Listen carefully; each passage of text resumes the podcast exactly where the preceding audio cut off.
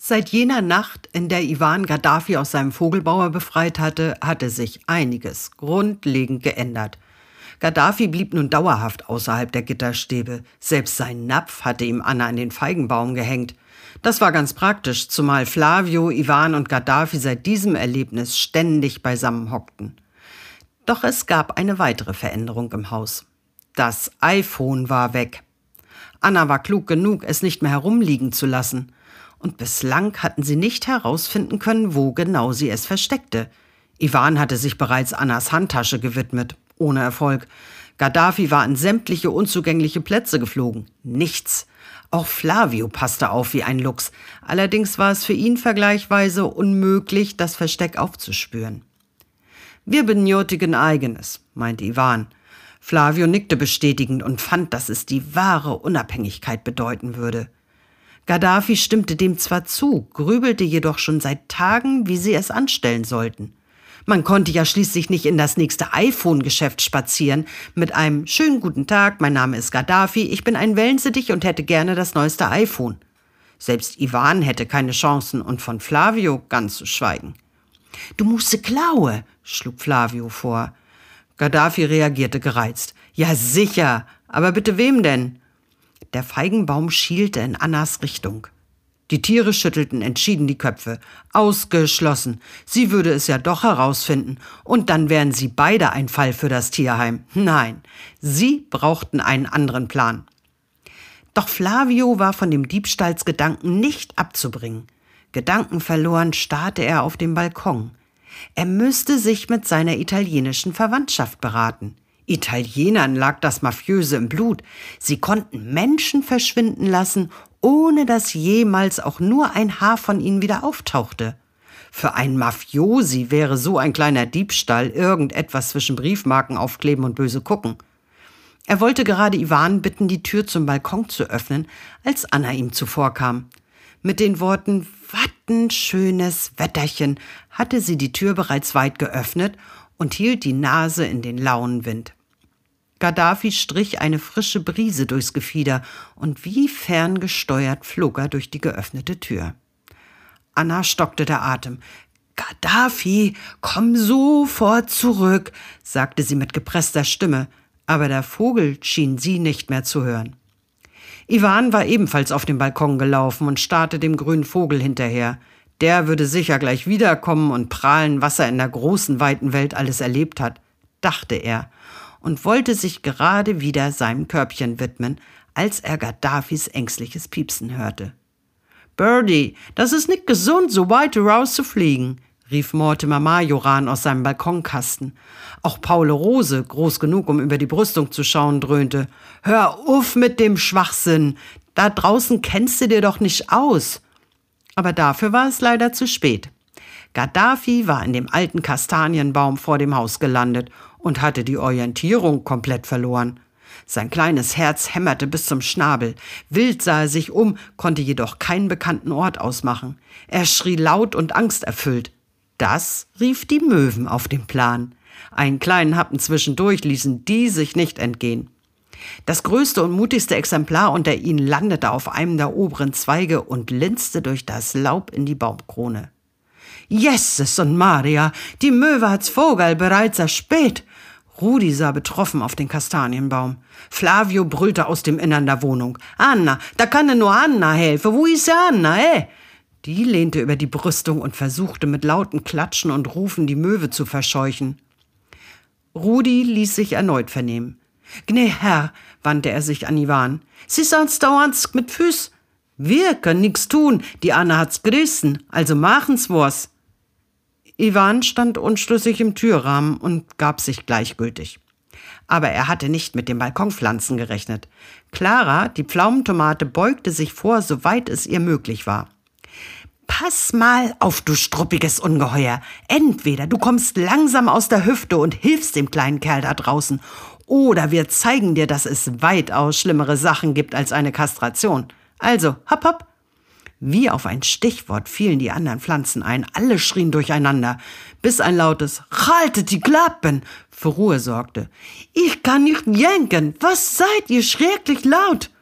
Mit diesen Worten sprang Ivan auf das kleine Tischchen und sah nun selbst die Katastrophe, die sich in dem Baum anbahnte. Bisse du für eine schwache, puschelige Gatto? Keine Eier, den Jose, äh? kam es stichelnd aus dem Hochbeet. Der kleine Zucchino, immer einen gehässigen Spruch auf den Lippen. Ivan knurrte in seine Richtung, was so viel bedeutete wie Warte, bis ich für dich Zeit habe. Er schenkte einen letzten Gedanken seiner Mamutschka und stieß sich kräftig von der Tischplatte ab. Die Pflanzen raunten, als der grau behaarte Körper über ihren Köpfen durch die Luft flog und auf dem Baum zusteuerte. Es machte ein knarzendes Geräusch, als Ivan an den Stamm knallte. Seine Krallen stießen tief in die rissige Baumrinde und hielten sich krampfhaft fest. Boah, das hatte zumindest schon mal geklappt. Die Möwe war durch den Aufprall verschreckt aufgeflogen. Vorsichtig sah er in die Baumkrone. Gaddafi saß auf einem dünnen Zweig und schrie aus Leibeskräften. Buschelchen, kam es heiser von Ivan. Höre auf, du wirkst alle schlimmen Kreaturen. Ivan, kam es von Gaddafi. Da, ich bin hier, ein Meter unter dir, mein Freund. Ich kann dich nicht sehen. Bleibe ruhig, ich bin gleich bei dir. Es war viel Hoffnung in diesem Satz. Er hatte sich in den Stamm gekrallt, dessen Rinde merkwürdige Geräusche von sich gab, fast so, als wollte sie. Oh ja, sie wollte. Sie wollte sich endlich von dem Stamm trennen. Zu lange waren sie verbunden, und so gab sie mit einem kleinen Seufzen nach. Ivan hatte nicht mal die Zeit, ungläubig mit dem Kopf zu schütteln. Er rauschte mit dem Rücken voran, zusammengekniffenen Augen und die Rinde an den Tatzen der Erde zu. Zu seinem Glück hatte Anna sich längst aus ihrer Starre gelöst und stand mit dem Hirsenapf in der Hand unter dem Baum. Wusch! Ivan öffnete erstaunt die Augen und musste sich eingestehen, dass es einigermaßen komfortabel war, an einem weichen Frauenbusen zu landen. Anna und er sahen sich erschrocken in die Augen. Ivan wäre gerne länger geblieben, aber leider verlangte ihn die Situation hoch oben in dem altersschwachen Kastanienbaum. Widerstrebend stieß er sich von Anna weg. Die Schwachstellen des Stamms kannte er nun, daher kletterte er äußerst vorsichtig und so schnell wie möglich hoch in die Krone. Die Möwe hatte sich wieder auf einen Zweig platziert und fixierte den zitternden Gaddafi. Ivan rannte an dem Stamm hoch, kam jedoch nur bis knapp unter den Zweig, auf dem der Wellensittich saß. Mortimer sah von seinem Platz aus bestens, was geschah und berichtete seinen Freunden auf dem Balkon. Leute, das kann nur der Bruno richten, kam's von Paule. Der war zum Glück sofort zur Stelle, erfasste die prekäre Lage und stürzte sich mit seinen knapp 30 Hummelkumpels auf die Möwe. So etwas war ihr auch noch nie passiert. Als der brummende Schwarm auf sie zuschoss, floh sie schreiend. Ivan ächzte. Lange konnte er sich nicht mehr an dem Stamm festhalten. Gaddafi, komm her, befahl er dem Vogel. Doch der hatte nicht nur komplett die Orientierung verloren, er war auch kurz davor, den Verstand hinterherzuschicken. Ivan sprach weiter auf ihn ein, freundlich, wütend, gelangweilt, ihm gingen die Ideen aus und nebenbei bemerkt auch die Kraft in seinen Gliedmaßen. Buschelchen, du bist ein halber Meter über mir. Lass dich fallen. Ich kann nicht, zeterte Gaddafi. Ich hab Angst. Baci, mach, was Gatto sagt. Denk an Donald, er würde tun, brüllte Flavio aus dem Wohnzimmer. Gaddafi sah hoch. Ja, der Donald war ja auch ein Kakadu und mutig und stark, aber er war klein und nur ein Wellensittich. Ivan stand der Schweiß auf der Stirn. Seine linke Tatze war bis zur Schulter eingeschlafen. Er ist Präsident von Amerika und du bist unsere große Gaddafi, schrie Flavio weiter. Gaddafi holte tief Luft. Er bezweifelte zwar, dass Donald jemals in einem Baum gesessen hatte, aber ihm blieb keine Wahl. Er rief nach Ivan, schloss die Augen und ließ sich fallen. Auch Ivan schloss die Augen und öffnete sein Maul weit. Er mochte Vogelsand mit Vanillearoma immer noch nicht. Gaddafi kletterte schimpfend aus Ivans Maul. Hätte ich mir ja denken können, dass du diese Notlage schamlos ausnutzt. Wie kannst du es wagen?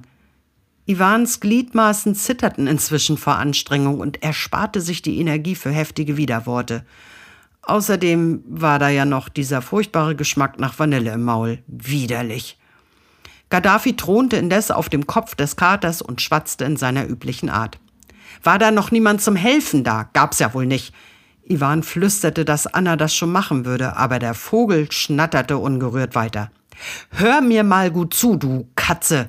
Ich muss gerettet werden. Und ich erwarte die Polizei, die Feuerwehr, die GSG 9, einen Hubschrauber und ein paar Krankenwagen. Ich bin systemrelevant. Dem Kater war es gleich. Hauptsache, sie kam heil vom Baum. Vom Weiten waren Sirenen der Feuerwehr zu hören, die schnell näher kamen. Gaddafi kniff die Augen zusammen. Blendendes Blaulicht, das war ganz nach seinem Geschmack. Die Feuerwehrleute beruhigten erstmal die völlig aufgelöste Anna. Sie meinten, dass die automatische Leiter in diesem Fall unnötig war und entschieden sich für das alte Holzmodell von dem Nachbarn. Gaddafi sah ungläubig auf den Typen, der ihm auf der Leiter entgegenkam. Das war alles? Der Feuerwehrmann konnte sich ein Grinsen nicht verkneifen. Ein zeternder Wellensittich auf dem Kopf eines Katers, der sich zitternd an einen Baumstamm krallte. So etwas bekam er nicht oft zu sehen. Vorsichtig pflückte er Iwan vom Stamm mitsamt Gaddafi auf seinem Kopf und erklärte ihm, was passieren würde, sollte er beißen, kratzen oder andere Gehässigkeiten ausprobieren. Unten angekommen übergab er seine Fracht in Annas Obhut und sah nach oben in den dritten Stock, von wo aus die beiden Tiere gekommen sein mussten. Er stutzte. Anna folgte seinem Blick und in ihrer Miene spiegelte sich Fassungslosigkeit. Jungs, nicht abrücken, wir müssen die Leiter tatsächlich ausfahren. Der Feuerwehrmann nickte kurz nach oben.